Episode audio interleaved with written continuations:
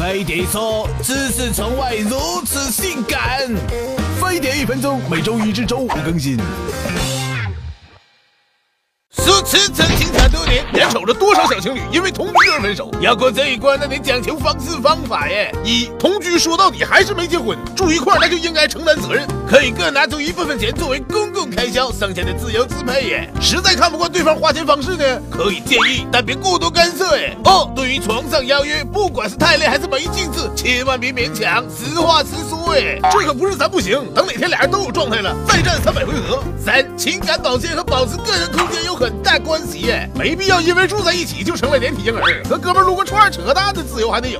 手机超级更不能翻呢，信任没了，连同居也就到了头哎。四别瞒着父母同居，只要双方都不是耍流氓，父母肯定能理解呀。邀请二老小住，还可以在未来爸妈面前好好表现一把呀。五有朋友来借住，提前跟对象打声招呼哎。同居以后俩人都是女人，万事都得考虑对方的感受，这才是家的感觉呀。